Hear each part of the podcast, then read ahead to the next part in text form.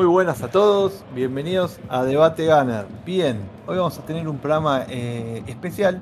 Vamos a estar hablando un poco del mercado de fichajes del Arsenal y obviamente también vamos a hablar un poco de lo que fue el mercado de fichajes en general para los demás equipos de la Premier y de Europa. Eh, pero antes que nada quería presentar a los integrantes. Mi nombre es Nicolás y quería saludar a Enzo. ¿Cómo estás, Enzo? ¿Todo bien? Muy buenas, ¿cómo andan gente? Un placer estar acá una vez más al pie del cañón. Bien, por otro lado tenemos a Mariano. ¿Cómo andas, Mariano? ¿Todo bien? Hola, ¿qué tal, Nico? ¿Qué tal, Enzo? Eh, Todo bien, aquí estamos eh, bastante contentos por cómo se ha cerrado el mercado. Primera vez que puedo decir que nuestro club ha sido el club que más ha gastado en toda Europa. Bien. Por otro lado tenemos a, a Nock. ¿Cómo andas, Nock? ¿Todo bien? Sí, todo tranquilo. Y después de, de la vergüenza que pasamos la semana pasada, creo que estamos más optimistas de cara al futuro. Bien. Eh, una vez presentados, quería arrancar con el tema principal del día. Eh, por ahí la noticia más importante en lo que concierne al Arsenal, que es la llegada del defensor japonés Takehiro Tomiyasu, que viene proveniente del Bolonia, por una cifra de alrededor de 20 millones de euros. Eh, y quería más o menos eh, escucharlos a ustedes qué opinan de, este refuerzo. Enzo, ¿vos qué opinás? Sí, bueno, eh, fue una noticia que sorprendió a todos porque no, no había rumores, casi no esperábamos fichar a nadie en este deadline day, en este último día de mercado. Y bueno, la verdad que se reforzó una posición que todos pedían, que todos querían, que es la del lateral derecho. La verdad que nadie lo tiene en vista este jugador, o muy pocos, pero hay muy buenas referencias de él, sobre todo por lo que se dice, por lo que uno puede ver en los videos, y me parece que va a ser una pieza importante para el esquema de Arteta, si quieren después lo profundizamos, pero me parece un buen fichaje, va en concordancia con los otros, con los perfiles de jugadores jóvenes que se está buscando, y bueno, esperemos que le vaya bien y que, que rinda. Yo mucha juventud en este mercado, eso ahora lo vamos a estar viendo, pero antes quería una opinión de Mariano, ¿qué opinás vos de este fichaje?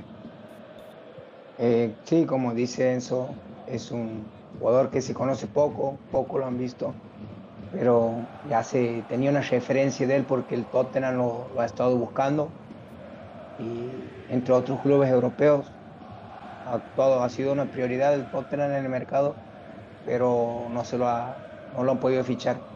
Y sorpresivamente el Arsenal aparece de un día para el otro, no sé si estaba en los planes, por ahí eso es lo que no me cierra del Arsenal, no sé si son fichajes planificados o si van apareciendo sobre la marcha, pero lo poco que podéis ver es un jugador, digamos, que tiene bastante velocidad, bastante garra y que tiene buen juego aéreo. Pienso que puede potenciar y ayudar mucho a Ben White. Puede ser, sí, sí, sí, tranquilamente. Eh, ¿vos alguna opinión al respecto? Sí, claro. Eh, bueno, todos esos primeros partidos he sido crítico de nuestros laterales derechos. En sí no me convencía para nada Chambers, a pesar que el tío Cagale seguía insistiendo con él de titular. Me alegra la llegada de un nuevo lateral, o mejor dicho, alguien que pueda ofrecer otro, otra opción para esa banda. Eh, lo he visto poco, eh, voy a ser sincero. Me daban las opciones de Max Arons, Emerson y el, japonés que acaba de llegar. Y bueno, obviamente yo hubiera preferido Arons, pero por un tema que nada de conocimiento, porque lo he visto más en Premier. Pero el japonés, viendo sus stats, viendo el, el potencial que tiene, no me parece un mal fichaje y me parece que reivindica la necesidad que teníamos de un lateral derecho nuevo. Sumado al plus que puede jugar de central, creo que ha sido un excelente fichaje para última hora. Tal cual, tal cual. Eh, yo, bueno, quiero decir que lo he visto eh, en Serie A, no mucho obviamente, eh, y la verdad me, me llamó la atención porque es un defensor bastante sólido, tanto por, por arriba como por abajo, no es un negado con la pelota. Es bastante parecido eh, a Ben White, tiene buen control de pelota y me parece que es un jugador que al Arsenal le va a servir mucho, tanto en línea de 3 como en línea de 4. me parece que yo creo que va, va a aportar bastante a, a nivel defensivo, sobre todo porque el Arsenal tuvo una temporada bastante irregular y yo creo que si solidificamos esas áreas eh, nos puede ir aún mejor. Eh, pero bueno, Antes que, nada, quería consultarle a Enzo si tiene a mano. Vamos a hablar un poco de lo que fue el mercado del Arsenal. Eh, ¿Qué jugadores llegaron? Sí, vamos a repasar un poco, vamos a hacer un, un resumen de lo que fue este mercado. Tenemos cinco jugadores incorporados. Eh, Nuno Tavares, lateral izquierdo, procedente del Benfica, por 8 millones de euros. Eh, Sambi Lokonga, mediocampista, 21 años, procedente de Bélgica, del Anderlecht, por 17 millones aproximadamente. Tenemos bueno al amigo Tomi Yasu, 22 años, viene del Bolonia de la Serie A por 20 millones de euros aproximadamente. Tenemos al arquero Aaron Ramsdale, procedente del Sheffield United, 23 eh, años para él, cerca de 28 millones es lo que está marcando Transfer Market. Luego tenemos a un viejo conocido que es Martin Odegar, que viene eh, ya como fichaje definitivo, 22 años para él, 35 millones, una ganga para mí. Y bueno, el fichaje estrella para Arteta es Ben White, 23 años, inglés, viene del Brighton de la Premier League por 58 millones, eh, lo que hace un total de 170 millones aproximadamente lo que ha invertido el Arsenal en euros. Eh, ha sido un mercado, la verdad, bastante ambicioso. Vamos a repasar las salidas. Tenemos a Joe Willock vendido al Newcastle por 29 millones de euros, según Transfer Market, obviamente.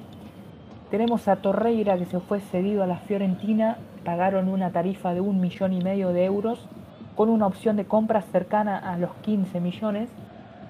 Eh, se fue Bellerín, cedido al Betis, sin opción. Se fue Gendusi y Saliva al Marsella. Eh, lo de Saliva es una opción, es una sesión sin opción de compra lo de Gendusi es una sesión con compra obligatoria cercana a los 10 millones de euros. Se fue Nelson, se fue Runarsson y eh, se fueron libres David Luis y William. Este es el resumen del mercado del Arsenal, que realmente se han hecho para mí bastante bien las cosas, considerando eh, por ahí lo poco, lo poco conformable que han sido mercados anteriores, ¿no? Sí, sí. Y te agrego también ahí en, las salidas a Mauropanos, que quizás no lo, no, lo, marcan, pero también es una, es una sesión con obligación de compra alrededor de 7 millones. Eh, Correcto. Es lo que tengo entendido. Creo que hay una cláusula que dice que si el Stuttgart no, eh, no desciende, la opción es obligatoria y si desciende es opción de compra. Eso es lo que tengo entendido. Después lo tendríamos que averiguar bien, pero es lo último que leí yo acerca del, del jugador. Y bueno, en, general, lo que yo veo acá es. Eh, te sacó de encima algunos contratos muy importantes. Todavía quedan algunos días eh, por ver si, si, sucede algo más con alguna posible salida. Sí, sobre todo porque hay, todavía el mercado turco, por ejemplo, está abierto una semana más. Hay un plazo más para fichar jugadores libres. Creo que ahí, digamos, podría podría darse la salida del Neni, de Kolasinac, pero no, no mucho más. Claro, exactamente. Veremos eh, si hay alguna progresión en estos días. Eh, y después, bueno, en cuanto a los fichajes que el Arsenal trajo, claramente lo que se está viendo es un que hay un, orden, que hay eh, que se sigue una línea, que es bajar la media de edad. O sea, el Arsenal fichó jugadores de 23 años para abajo. años, sí, todos Exactamente, todos juveniles. Y no menor jugadores con experiencia ya, que tenían muchos partidos en el lomo en ligas top o en ligas medianas, pero no es que se está comprando un jugador que ni siquiera debutó, eso es también importante. Son, todos jugadores jóvenes, pero con rodaje, que la mayoría eran titulares en sus equipos, salvo eh, quizás eh, Odergar y Nuno Tavares. Después, eh, lo, tanto Loconga como White como Tomiyasu, y, Randall. eran titulares y eran importantes en sus equipos. Así que yo creo que el Arsenal también eh, buscó en también fichajes en equipos que no, que no tengan por ahí una necesidad de pelear cosas tan, arriba como para que un, sea más de un fácil. escalón inferior Claro. a lo que puede apuntar en estos momentos. Exactamente. Más allá de que todos queríamos fichar jugadores como eh, Koundé, ¿entendés? Trippier, sí. Trippier, Hakimi, Lautaro. es muy probable que no hubiesen venido. eh, más allá de que el Arsenal Sí. por ofrecerle el, el dinero que ellos piden. Pero también está el tema deportivo que muchos por ahí no lo toman en cuenta a veces y piensan que esto solamente es dinero y no todo es dinero. Hay jugadores que también eh, valoran eh, a dónde van a jugar y son capaces de rechazar plata, así como hay jugadores que también hacen lo contrario, como William, que pudo haberse quedado a cobrar dos años más y rescindió su contrato para cobrar eh, para ir a jugar al Corinthians por un sueldo 70% menor. Eso también es Eso, bastante... eso es, eso es muy rescatable, sobre todo porque venimos, venimos de experiencias cercanas como la de Osil y como probablemente pase con Kolasinac, que le queda un año de contrato, tiene un sueldo superior a las 100.000 libras semanales y no, no hay pinta de que resigne algo para, para salir. Exactamente. Veremos si, eh, si en estos días hay algún avance con el tema de, de Kolasinac al Fenerbahce. Lo de. Quizás lo, lo de Osil pueda ser un factor determinante, ¿no? Ya que es su, su mejor amigo y eso por ahí lo pueda convencer a, a bajar las pretensiones. Pero bueno, está en. Queda de seguridad también, ¿no? Claro. Sí, lo más probable es que sí, porque no sé. La verdad que para jugar no, no, no lo veo muy, muy bien. Eh, quiero preguntarles, eh, antes de seguir con el tema eh, del mercado, eh, si tienen que ponerle un puntaje ustedes, del 1 al 10, ¿cómo evalúan este mercado? Enzo, Para mí es un 8 o 9 puntos sobre 10. Eh, hay que entender que somos el Arsenal, que nunca, no podemos pretender ahora gastar 400 o 500 millones porque tenemos los mismos dueños que hace 15 años. O sea, eh, para mí se han cubierto las posiciones claves.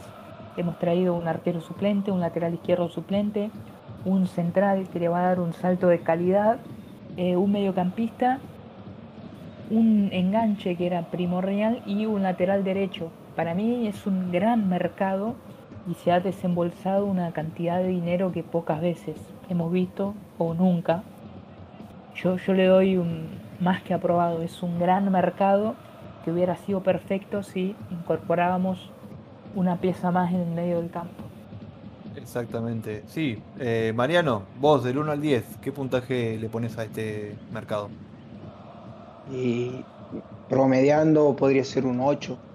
Como dice Enzo, se han traído muchos jugadores jóvenes. eh, el promedio de incorporación en edad es de 22 años. Se han traído dos jugadores de 23, dos de 22 y dos jugadores de 21 años.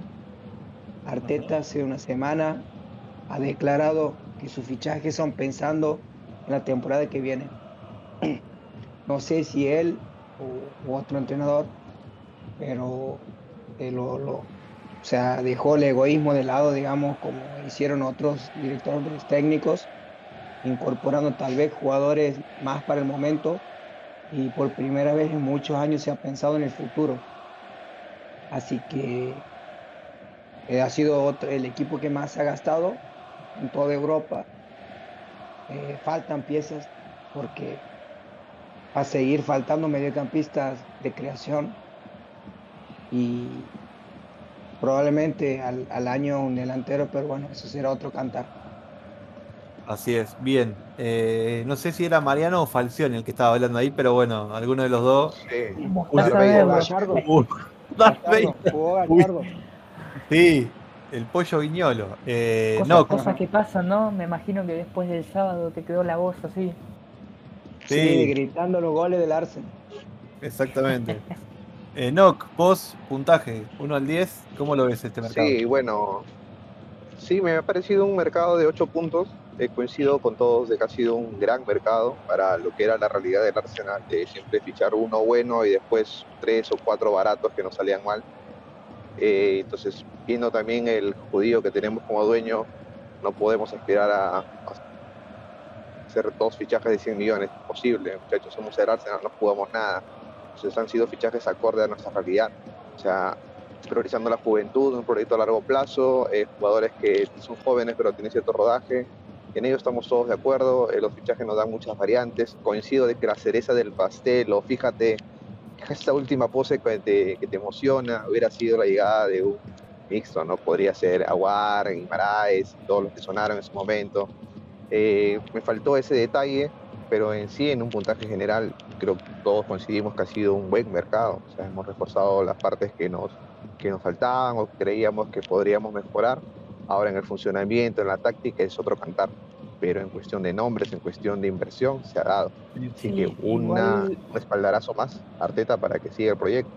Igual yo no coincido que todos consideren que haya sido un buen mercado. Veo mucho negativismo en las redes de gente que quería más. Obviamente todos queremos más, pero digamos hay que ser realistas y hay que analizar la realidad del club y, a la escala a la que pertenecemos, a lo que solemos hacer siempre. Para mí, como dicen ustedes, fue un buen mercado que nos deja satisfechos a todos. Tal cual. Sí, señor. Eh, bien, yo creo que todos coincidimos. Yo también iba, iba, a decir mi puntaje, pero bueno, es más o menos lo mismo que todos dicen ustedes. Eh, ¿Qué puntaje? ¿Qué puntaje? Ocho, puntos. Ocho puntos me parece que es el eh, es correcto, me parece que está bien. igual que ustedes, pienso que con un mediocampista más hubiese sido un, mercado de 10 puntos, porque se fichó. Redondo, sí. Se fichó mucho, muchos jugadores en posiciones clave, que eso es algo que el Arsenal hace rato no hace y, y se fichó bien. O sea, para mí se apuntó bien. De acá, bueno, a, los próximos meses veremos si realmente fue así. Pero en, los papeles me parece que son jugadores todos que con proyección y que le pueden dar un, un buen rumbo a este equipo. Veremos, veremos. en cuanto a las salidas, eh, me parece que también han sido razonables. Obviamente la de Saliva siempre va a estar en tela de juicio. Creo que ahí vamos a coincidir la mayoría que podía haberse quedado a pelear un puesto en la plantilla y agarrar mucho rodaje para el futuro. Pero bueno, me parece que jugadores como Bellerín, como eh, Runarsson, como Genduzi, Torreira, William, eh, no contaban para el entrenador y es preferible que se vayan a, a ganar minutos a otro lado que, a estar entrenando nomás acá. Sí, creo que por lo... Ahí nos faltó, sí, por ahí nos faltó redondear algunas salidas que creo que hubieran sido importantes, sobre todo para dar rodaje al futuro de algunos jugadores que creo que no son muy tomados en cuenta o no tendrán mucho protagonismo, es lo que también hubiéramos deseado. Caso de Ketia, por, ahí, caso Niles, sí, ¿no? que hubiera sido importante para aligerar el peso de la plantilla. Bueno, pero Niles siempre fue un comodín, ¿no? Para el Arsenal. Quizá más allá de que él, él quería jugar, y eso es completamente eh, respetable, eh, por ahí no, no, no fue lo mejor para, para, el jugador, y por ahí lo, que ellos decidieron en este momento era que no, no salga por ahí a un rival directo y, y, quedar, y quedárselo, pero bueno, veremos si, si Arteta lo va a tener en cuenta estos meses o, si va a tener que esperar por ahí enero, que cuando se abra el mercado nuevamente y pueda salir de nuevo. Vamos a ver. primero que, que decida en qué puesto quiere jugar, creo yo, ¿no, Niles? Porque es medio medio, luego quiere ser lateral. Entonces, como que no le entiendo mucho. O sea, es polivalente, pero creo que yo debe elegir una posición para que se consolide. Y sí, yo también pienso lo mismo, pero bueno, eh, el tema es que por ahí en el, cuando, cuando le tocaba jugar en el medio, eh, por ahí no, no, era lo más destacado. Y cuando jugaba por la banda, sí. ¿entendés? Entonces por ahí al, a el jugador le gustaba más jugar en el medio, pero para los entrenadores lo veía más provechoso haciendo, haciendo la banda, jugando tanto de, de, volante como de lateral. Así que vamos a esperar. Y quizá eh, Arteta tenga algo preparado para él, o quizá no, y bueno, y en enero, cuando se abra el mercado nuevamente, vamos a ver lo que, lo que dispone el técnico. Después lo de Bellerín también quería tocar el tema. Eh, muchos pensaron que, se lo iba a vender. Finalmente fue una sesión eh, limpia, sin opción, sin obligación, sin nada. Eh, y por ese lado también hay que pensar dos cosas. Una es que el, jugador ni iba a ser tenido en cuenta. eso es una habla a las claras porque directamente ni, fue tenido en cuenta en los partidos de, Premier ni en, los últimos tiempos. Eh, era un jugador determinante, así que yo creo que también eso fue algo de lo, primero que indicaba que era un jugador que se iba a ir. Y lo segundo es que eh, yo creo que es un, al no jugar tanto últimamente, eh, eso hizo que se devalúe mucho y que no haya muchas ofertas por el jugador, más que sesiones. Entonces el Arsenal lo que hizo fue mandarlo a préstamo al club que ellos creyeron que lo iba a potenciar más, que fue el Betis. Porque en el Betis no tiene tanta competencia por la banda derecha, ya que el y va a tener actividad europea también. Claro, el titular era Montoya, el ex Barcelona. Eh, entonces va a tener eh, actividad europea, eh, va a jugar bastante, o al menos eso yo lo, es lo que yo creo, y tenés la posibilidad de revalorizarlo, que eso también es muy importante, porque si llega a ser un buen año, podés o traerlo de vuelta o venderlo por una cifra un poquito mejor. Y eso también siempre es positivo. Así que ahí voy a dejar yo lo de Bellerín. Sí, Mariano, te escucho. fue a un buen club, digamos, tiene un buen sistema de juego.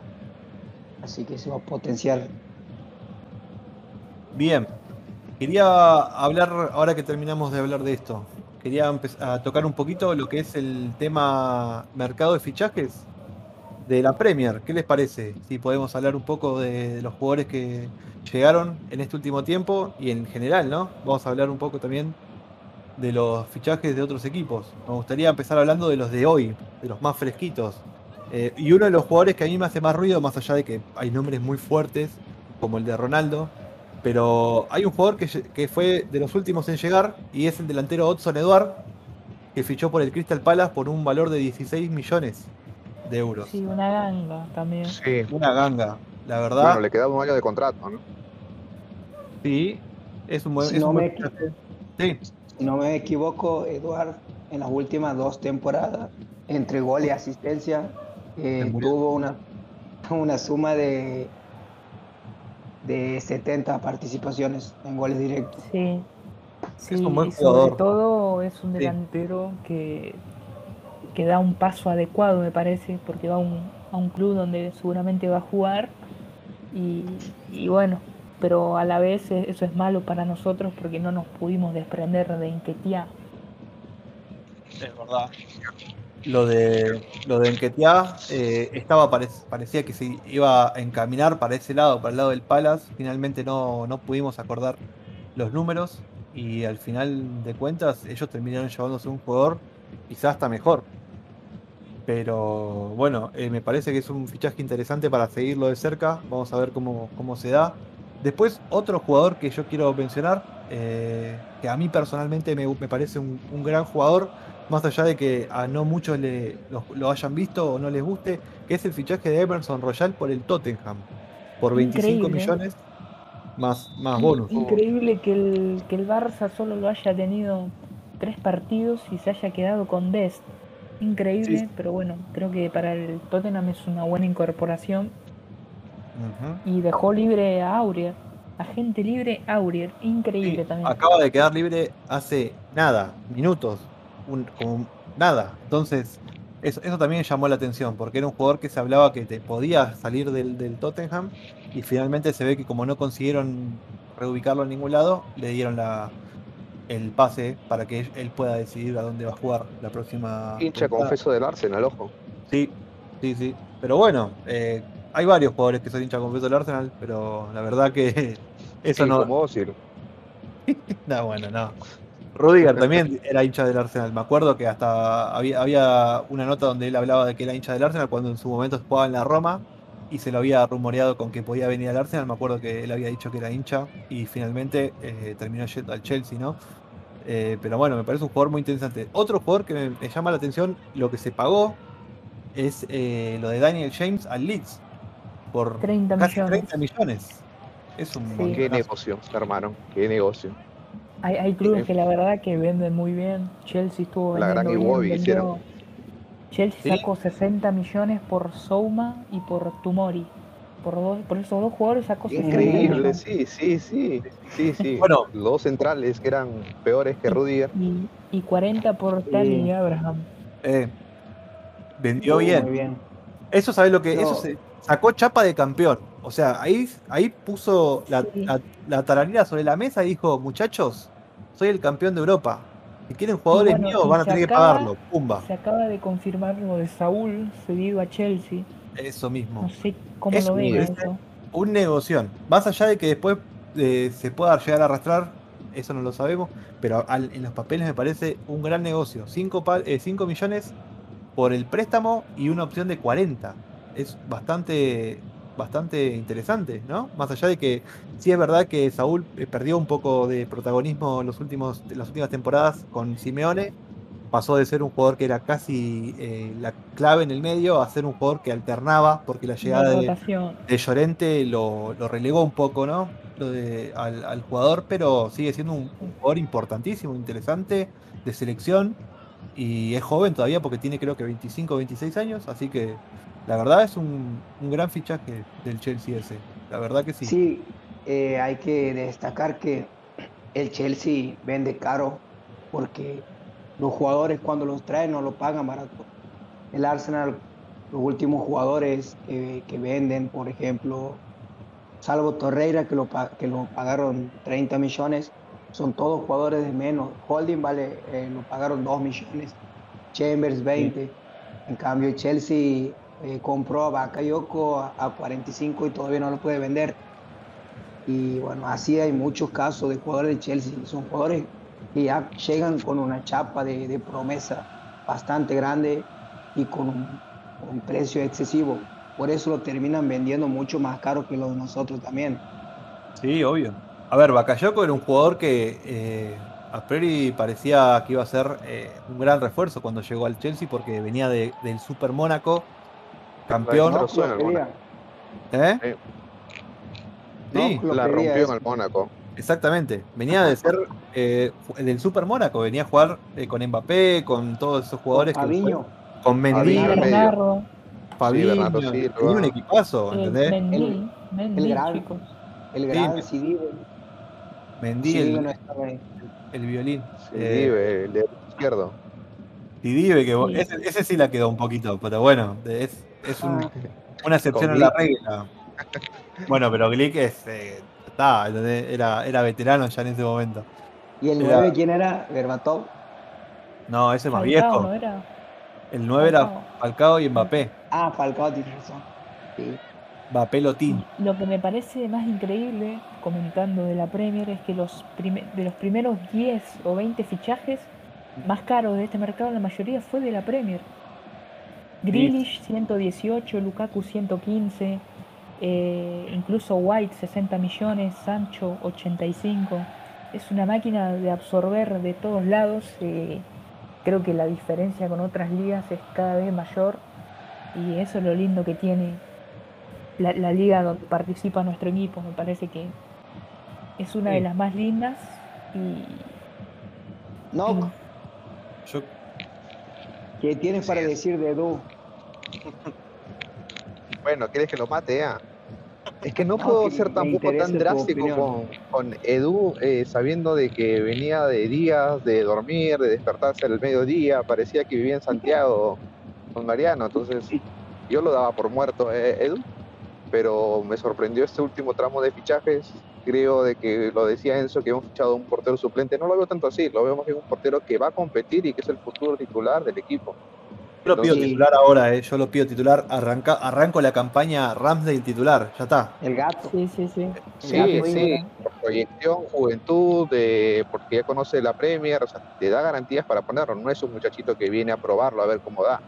Ya tiene experiencia en Premier, y ha demostrado sus garantías que puede en el arco. Es una competencia directa, Leno. Y sigue jugando como hoy, coincido con Nico, al partido siguiente fácilmente lo puedes bancar porque tienes una seguridad, un respaldo.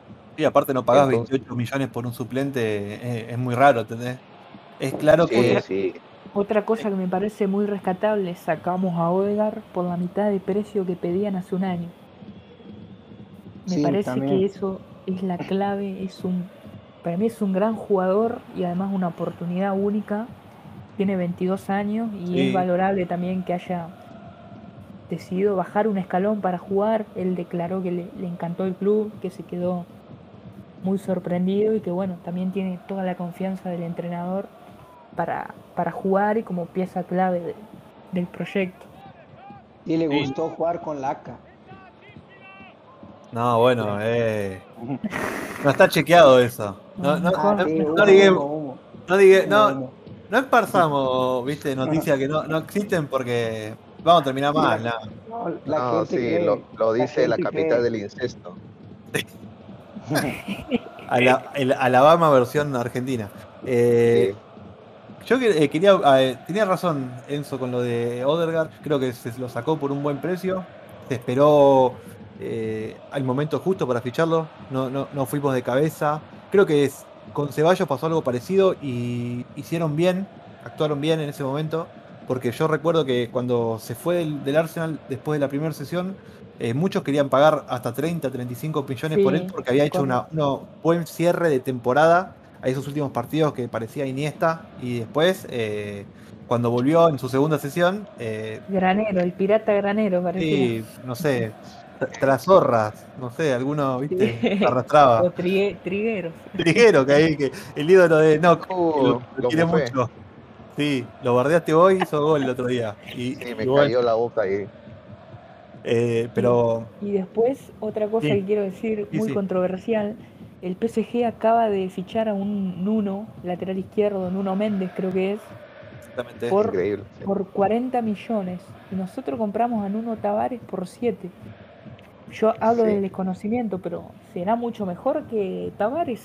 Igual esperemos una cosa, dos cositas quiero agregar. Una es que Nuno Méndez fue a préstamo con opción. La opción es de 40 millones. Eh, pero pagaron 7 por el préstamo. Sí, sí, sí. Ahora, eh, desde lo que yo recuerdo, eh, a ver, puedo, puedo equivocarme porque también no soy, viste, el capo, pero el Sporting de Lisboa fue campeón la temporada pasada y Nuno Méndez fue titular en ese equipo. Al menos fue lo que yo recuerdo. Entonces, creo que eso también influye un poco, aparte de que es un jugador joven, porque no creo que creo que tiene 19 años recién. 19 años, sí. Es un jugador muy interesante y se le vio mucha proyección en ese, equipo del Sporting, que también tiene un jugador muy interesante en ataque que hay que tener, seguirlo de cerca, que es Pedro Goncalves, que ya jugó en la Premier en el Wolverhampton, aunque no, no llegó a ser titular en primera, pero lo compraron como una apuesta en ese raid de jugadores portugueses que vinieron y al final eh, terminó volviendo al Sporting y ahora es una figura clave en ese equipo. De hecho, la temporada pasada fue el goleador y esa temporada arrancó bastante bien porque hasta donde recuerdo hizo un par de goles. Así que también creo que eso también influyó en la llegada del jugador al PSG, el hecho de haber salido campeón. Sí, todo equipo campeón creo que revaloriza a sus jugadores. Entonces, nuestro Nuno podrá haber debutado bien, podrá tener mucha proyección, pero muchachos, viene de ser suplente en Benfica, tampoco nos engañemos. O sea, es una buena opción, es joven, sí, pero obviamente pagas el precio del campeón. Tienes jugadores que tienen títulos, que tienen partidos de por medio de la temporada pasada, hay que pagarlos. Y más si eres PSG, que te ven, que te interesas en un jugador y te doblan o te explican el precio. Sí, eh, igual creo que lo de Nuno Tavares fue un buen fichaje porque nadie lo tenía en cuenta y creo que me parece que es un jugador que le va a aportar al Arsenal eh, una pelea ahí a Tierney más, más competitiva que lo que era quizás Kolasinac y bueno, a hablar de cuando terminamos jugando con Yaka de lateral izquierdo que casi me pega un tiro en la bola, pobre. Pero bueno, eh, Enzo, voy a consultarte a vos ahora que hablamos un poquito del mercado en general, pero tampoco vamos a hacer mucho. Quiero hablar del Arsenal en lo que va a ser eh, de acá los próximos partidos, la formación. Porque hay una duda ahí con, lo de Tomiyasu, me llegó, eh, cuando llegó el jugador, me hizo un poco de ruido, por ahí el perfil de jugador que, estaban trayendo. ¿Cómo crees que va a formar vos el Arsenal? ¿Vamos a volver a la línea de tres? ¿Vamos a jugar con cuatro? Eh, bueno, el fichaje de Tomiyasu, como comenté un poco al principio, se sustenta en la idea que tiene Arteta, me parece a mí, de jugar 4-3-3 y de imitar un poco a la, a la, idea de Guardiola, que no juega con dos laterales clásicos, sino que eh, un jugador queda bien alto, un lateral sube, y el otro, que es Walker, básicamente hace la tarea de lateral invertido, funciona, digamos, al lado del mediocampista central, eh, y también conforma una línea de tres me parece que Tomiyasu viene a hacer un poco esa función. Es la pieza que por ahí Arteta necesitaba. Ya había probado con Bellerín, había probado con eh, Cedric, con Niles por el otro lado. Pero bueno, creo que el, fichaje en sí de Tomiyasu va a dar mucha, muchas variantes tácticas para, para que bueno, el técnico tenga todos los recursos y pueda finalmente implementar, implementar su idea. Muy lindo todo, pero después despertamos y no tenemos piernas. Ah, bueno, eh, hay que ver. es que por más de que Arteta sueñe con jugar así, el equipo no juega así. Eh, si piensa usarlo a Tomiyasu de esa forma, se ha equivocado. Y o sea, es para central con línea de tres o para central, porque si no lo estamos limitando a Pepe otra vez. Y hay que ver. Depende también de cómo, cómo forme de acá los próximos partidos, porque... Bueno, eh, en los próximos partidos no vamos a tener a Yaka, y creo que eso le va, por ahí en cierta forma, le va a facilitar al técnico para ver cómo formaría un equipo sin Yaka, que se estuvo por ir. Quizás le da eh, ese rol aparte de pivot y le da más vuelo a Rowe, a Odegar. No sé qué piensan ustedes. Yo creo que sí, parte va a ser una pieza clave en el medio, eso sin dudas. Eh, y con respecto a Chaka, el hecho de que haya renovado también eh, fue un poco lo que me hizo a mí pensar que no iba a venir un mediocampista, porque claramente la llegada de un mediocampista iba a estar atada a lo que pase con, el suizo. Eh, así que no sé todavía qué es lo que tienen en mente Arteta, pero lo más lógico para mí sería que los titulares sean Partey y Chaka en el medio haciendo una especie de muralla y dándole más libertad a los tres de adelante y el 9 obviamente, que muy probablemente sean eh, Odegar, Taka, Pepe y el 9 que vamos a ver si es Aubameyang o Laca, que por ahora parece que va a ser Aubameyang. Esperemos. Eh, yo, yo pienso que es el problema principalmente que vos dices, no sé qué tiene en mente Arteta. Yo tampoco, Enzo tampoco, y no tampoco y hasta hace dos años. O sea, y como que quiero saber si estaba planificado este fichaje o se ha dado una oportunidad de mercado. Eso también hay que ver. La verdad es que eh, sí. hoy por hasta la fecha pasada, digamos que estaba convencido de que Arteta quería jugar de una forma, pero al ver que ha cambiado tanto su, su formación, que ha vuelto a línea de tres, que ha jugado con un mediocampista solo de contención y con dos enganches. O sea, la verdad que eso me, ha tirado para abajo otra vez. Y no voy a emitir ningún juicio ni, ni de los fichajes ni nada, digamos, si van a funcionar, porque voy a esperar a ver qué quiere eh, hacer Arteta realmente. Ahora va a tener todos sus jugadores a disposición. Y, a eso voy. Sí. va a tener partidos accesibles. Vamos a ver cómo, si finalmente la dupla titular es White y Gabel. Y bueno, para mi parte también es fundamental en el medio campo. Creo que vamos a coincidir que ahora sí, digamos, tiene la última bala para, para ya ponerse a jugar, a ganar y no hay más excusa. Me parece que si no seguimos en la misma.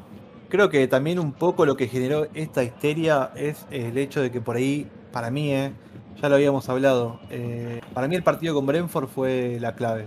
Si el Arsenal no perdía ese partido, eh, yo creo que por lo menos ahora no estarían eh, tan enojados por ahí con el técnico y con su planteamiento, ¿no? Porque los otros dos partidos sí eran perdibles. Está bien que el City fue una goleada vergonzosa, pero estaban los papeles, como, como habíamos dicho. Y lo del Brentford no. Lo del Brentford fue una sorpresa para todos porque se perdió contra un equipo que no tiene experiencia en Premier, no tiene el nivel de Premier y que es un partido que por lo general de Arsenal solía ganar eh, tranquilo esos partidos. Era un trámite. Hoy en día no, porque obviamente el nivel es mucho más eh, angosto y los, equipos no tienen tanta ventaja como antes. Estamos, hay que ver, hay que ver eh, de acá a los próximos partidos, como dicen ustedes, cómo, cómo va a ser el tema de Arteta, porque para mí está, está en la lupa. Estos partidos son claves. Los próximos para mí las próximas tres fechas son claves y ya desde el próximo partido con Norwich eh, tiene que salir a ganar sí o sí, tiene que pensar eh, que no está cómodo en su puesto y que tiene que demostrar, está en deuda con, las, con, los, hinchas, así que hay que ver de acá a la próxima fecha cómo se da todo, ¿no? Muchachos, ¿ustedes qué opinan? Muchachos, si trajeron al japonés hasta que giro para armar una línea de tres, ¿en serio? O sea, no me hagan calentar, por favor. Estoy tranquilo hoy día y medianamente alegre por el mercado. pero si vas a traer a Takehiro a jugar en línea de tres, teniendo a tus laterales derechos que le hemos criticado mucho y habiéndose perdido la oportunidad de sacar a Niles. Y ojo que Cedric estaba apuntando un humo de que hace unos días sonó para Turquía y el mercado de Turquía, como bien dijeron, está todavía abierto. Entonces por ahí podríamos hacer una salida. Pero bueno, yo lo quiero ataque giro de lateral derecho. pensá esto, ¿no? quiero sea así. Pensá esto, si vos pones a, a Tomiyasu en línea de tres, ¿no? Supongamos que yo te, digo ahora la formación. Si el, equipo fuese, por ejemplo, Ramsdale, ¿no? En el arco, Leno, vamos a, decir. Y la línea de tres sea Tomiyasu, White y Gabriel, ¿no? Porque Gabriel es zurdo. Después en el medio tenés una línea de cuatro, supongamos, ¿no? Eh, podría jugar tranquilamente Saka por derecha, que lo ha hecho ya. Y por izquierda eh, Tierney, haciendo toda la banda, que es un jugador que sabemos que no te va a dejar tirado nunca. Y bueno, obviamente Partey y Yaka en el medio. Y después los tres de arriba, Pepe, eh, en este caso sería Odergaard y Aubameyang. Pero hay, hay variantes, ¿entendés? Obviamente que no, igualmente, no te digo que O sea, lo que yo estaba rescatando era que podría hacer la función de Walker en el City. El City juega con línea de 4, pero digamos ocasionalmente es un comodín en el medio, eh, se para al lado de los centrales, al lado del mediocampista, sobre todo para la salida de pelota. No quiere decir necesariamente que se defienda con línea de 3. Es un sistema bastante, bastante dinámico, por así decirlo. Obviamente que cuando un equipo ataca y defiende no es lo mismo. Siempre hay una hay una cierta rotación de, los puestos. No, no creo que el Arsenal juegue como si fuese un meteol, con todos los jugadores parados en, su puesto, que no, tampoco me parecía extraño, ¿no? Pero espero que no sea así. Yo creo que va a haber dinamismo y la mano de Arteta se va a ver en estos, en estos partidos, porque acá va a necesitar mucha disciplina táctica. Sobre todo en algunos jugadores como Tomiyasu. Sí. Eh, sí, me, me ha gustado la formación que has planteado vos. Hasta Nice podría jugar de, volante carrilero por la derecha, porque se va a quedar y Arteta le ha dicho que está en los planes. Y ahí con Emery lo, hizo muy bien. Pero yo quiero dejar de ver eh, la copia barata de Guardiola. Yo quiero ver a Arteta de director técnico, con su estilo, su juego, si tiene que jugar con línea de 3, línea de 4, pero basta de, ese juego, de esa copia de Guardiola, que no es Guardiola. Bueno, si fútbol lento, no. Hay que empezar a mover transiciones más rápidas y que, que encuentre su estilo. Es un, es un técnico en formación, claramente. Es el entrenador más joven de la Premier y no solamente maneja la parte deportiva, sino todo el club. Tiene que estar a la altura. Sin dudas, sin dudas. Eh, a ver, el tema de Arteta es que sonó cuando vino, sonó justamente porque era, venía de la escuela de Guardiola. Entonces lo que uno esperaba más, más allá de, la mano que le pueda dar el técnico es que traiga consigo algunos principios e ideas del City, ¿no? Eso es lo que creo que esperábamos todos. Obvio, era el principal atractivo de su currículum. O sea, no tienes experiencia siendo el principal técnico, pero vienes de eh, justamente ser asistente de un técnico ofensivo que propone un estilo parecido al Arsenal históricamente de todo que es salida de fútbol moderno. Entonces, yo no entiendo a mi compañero Garganta de Lata, Mariano Cagalde, que me dice que el equipo ideal es el 4-3-3 de Arteta. Entonces, muchachos, si ahora le planteamos una línea de tres, por favor, decídanse. no, no, Arteta no puede repetir una alineación, unos jugadores, no te da para jugar 4-3-3 con esa alineación, te da para jugar un 4-2-3-1. Claro, yo te digo. Va a ir de 10 fijo. Sí, sí, sí. Yo te digo que existen variantes, que es un jugador, Tomiyasu, que te va a dar variantes en tácticas, que puede jugar de central y puede jugar de lateral. De hecho, el año, en la temporada pasada en Bolonia arrancó jugando de central la primera mitad de temporada y después pasó a jugar de lateral, que fue donde hizo buenos partidos, hizo algunos goles. Eh, ahí fue donde por ahí destacó un poco más, pero es un jugador que te va a dar variantes tácticas, tanto... Ponlo de lateral, Nico, ponlo de lateral, por favor, queremos otro lateral. probablemente fue ahí. Con, con, respecto, con respecto a lo que dice Nock, que, o sea, yo no quiero, ustedes piensan, un, un imitador de Freddie Mercury, ¿hasta dónde puede llegar? va a tener una fama limitada siempre de imitador. ¿Entienden? O sea, nunca va a llegar a ser Guardiola. Él tiene que buscar su estilo, tiene que encontrarse como entrenador y, e mira, el, el Arsenal que gana el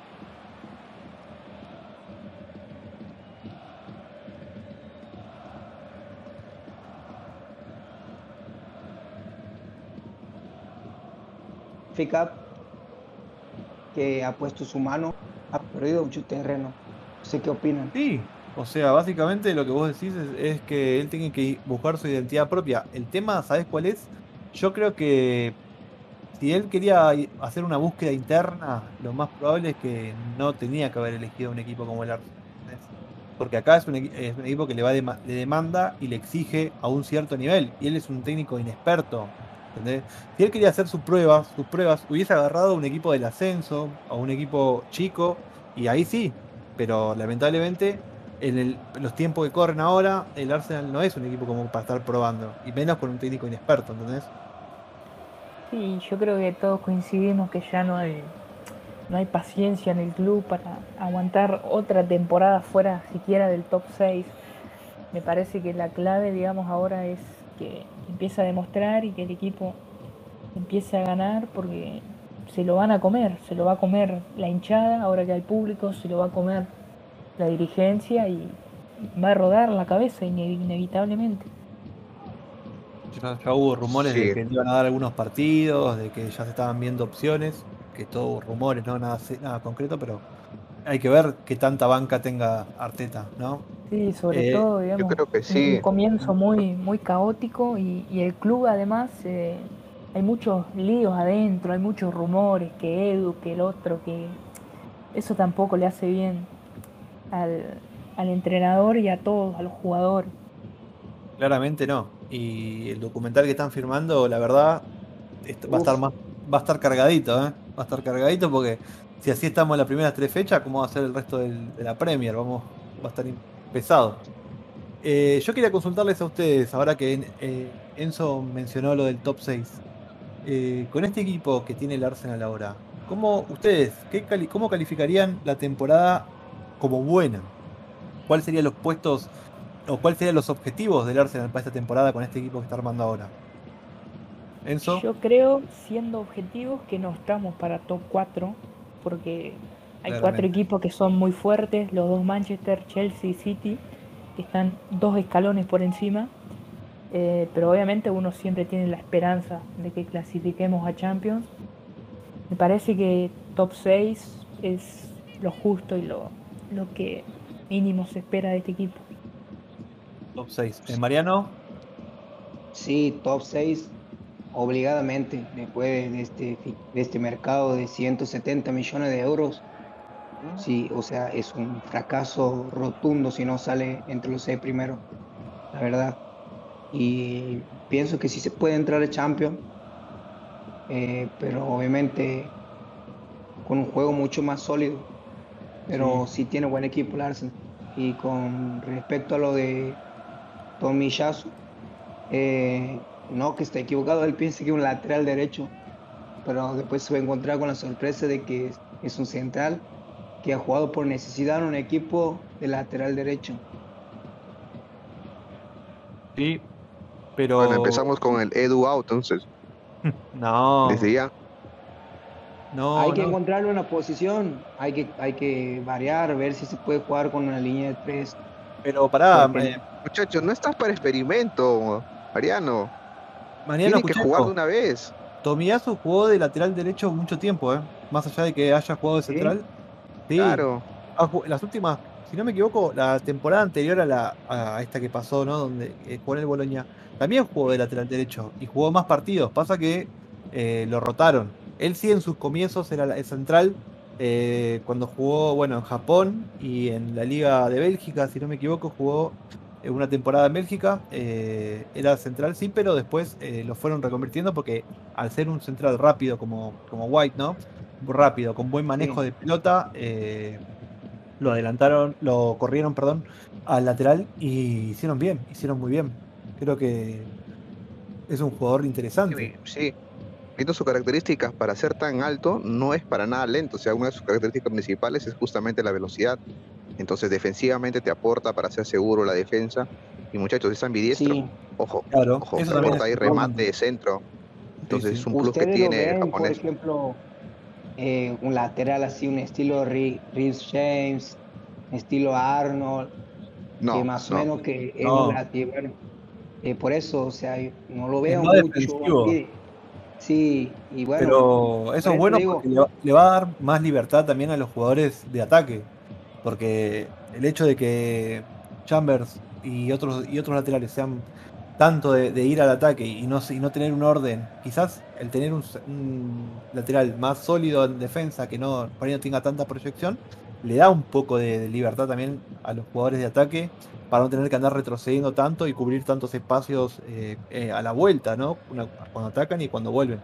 Eh, así que por ahí hay que verlo, hay que verlo. Sea, No, no. A mí me parece Yo lo que quiero de lateral titular ya, por favor. Sí, yo también, obviamente, pero me parece que es una pieza clave para jugar con línea 3. O sea, me encantaría ver eso. Pero bueno, hay que ver cómo jugará. No me hagas Mira. calentar, cagarle, por favor. Según, según Transfer Market, de lateral derecho jugó 42 partidos, hizo 3 goles y 3 asistencias, ¿no? En las dos temporadas Mm, que jugó Sí. lateral en Bolonia, la, la- la temporada anterior y la última, que es la 2021. Eh, pero bueno, vamos a esperar, no, no lo vamos a matar todavía, eh, queda mucho tiempo. Pero bueno, hay que tenerle fe al equipo. Me parece que se, es un equipo joven, eh, que por ahí carece, como dijimos en la en el programa pasado, de un líder nato. Quizás eh, lo más parecido sea Yaka, esperemos que no se le salga la cadena. Pero yo creo que si Arteta no, no se pone la cinta a él desde el banco, vamos a tener un equipo bastante livianito en cuanto a, referentes y esperemos que no, no sea así, ¿no? Que se pueda encontrar el equipo que todos queremos ver. Así que Mariano, algo como para ir cerrando. eh, no, esperar que, que comience el fútbol nuevamente, el fútbol inglés. Y obviamente siempre apoyando al equipo y apoyando a Arteta porque no es tan malo como lo pintan muchos. Estamos ahí en el término medio, es mitad y mitad. Nock, vos para cerrar algo, Bueno, primero, la próxima vez que me invites, por favor, a un examen antidoping, porque no puede venir con esa voz nuestro amigo alcalde. Y segundo, bueno, la esperanza y, en sí ahora la responsabilidad y la mochila está en el campo de Arteta. O sea, han invertido mucho dinero para hacer los cronque. O sea, has invertido demasiado dinero para los parámetros que tenía el Arsenal de inversión. Te han dado los puestos que necesitabas, lateral derecho, arquero suplente, lateral izquierdo, eh, o llegar al 10 que tanto querías. Entonces, muchachos, no tienes excusa. Tienes que quedar sí o sí. Preguntaban en qué puesto deseabas que o pensabas que podría quedar el Arsenal. Yo con este equipo, si no llegas a Europa League, sería un fracaso rotundo. Tus rivales directos no son el Liverpool, no son el Chelsea, no es el, el City. Tus rivales son el Everton, el Leicester, el Tottenham. Tienes que quedar en Europa League mínimo, si no, un rotundo fracaso. coincido. Y- Sí, sí, Nock. Sí, nada, bueno, nada más para cerrar eso. eh, La esperanza está en Arteta, toda la carga está en él. Me he calmado por, por este capítulo que no hay fútbol, pero en dos semanas se vienen nuevamente las metralletas y todo sigue así. Ojo con Norwich, ojo con Norwich que acaba de fichar a Kavak, que tampoco es que sea un rival al pedo que lo vamos a golear si te ha, Bueno, te ha ganado si el Benford, muchachos. Ojo. por Norwich, yo no vengo más. No, bueno, Sí, no, mira, eh. Fíjate, fíjate que te ganó el Benford. No tiene que volver a pasar. Por eso yo creo que a Arteta le ¿De qué que, te vas a sobrar? le tienen no que te haber puede pegado sobrar ahí para un, nada. un churrasco en la nuca y decirle, muchacho, lo que te pasó con el Brentford no te puede pasar más, ¿entendés? Ya está. Eh, esto, esto es Sin así. duda. Y Sí. Enzo, algo como para ir cerrando. Eh, no, nada, en línea con lo que decían los chicos, fue un buen mercado, creo que hemos hablado un poco de todo, hemos dado información y Sí, bueno, señor. nada, ahora hay fecha FIFA esta próxima semana que seguramente vamos a grabar algo, algún tema especial, pero me gustaría que, que grabemos algo. Eh, nos pueden seguir en nuestras redes, en Instagram y en Twitter. Y nada, eh, gracias a todos eh, por escucharnos una vez más, a los que comparten, gracias a los chicos del grupo y un saludo al gran amigo Charlie Sports, que estaba un poco preocupado por el mercado, pero creo que no tendrá excusas. Un saludo muy grande para él, un saludo muy grande para la gente de Arsenal Interactivo, para la gente de Warner Saurus y para la gente de Loconguismo, que era la banda Arteta y se bajaron, ya lo, lo dije. Eh, pero no, La tenemos. gran Mariano Artetalde. Sí, sí, sí. Pero le mando un saludo a ellos que. Siempre que les Miren que comparto sí. el podcast lo escuchan. Algunos no, otros sí, pero siempre hay gente que nos, nos Miren que si se bajan del barco ya después no hay lugar, ¿eh? El barco ya zarpó. No, yo estoy en la, en la tabla ahí, estoy ahí por saltar. Eh, le estoy dando los últimos los últimos met- metros ahí para que se ponga de acuerdo, si no me salto y a la mierda, los tiburones ahí que me coman vivo me chupo. Pero bueno, eh, hay que confiar, no queda otra. Así que bueno, esto ha sido todo por hoy.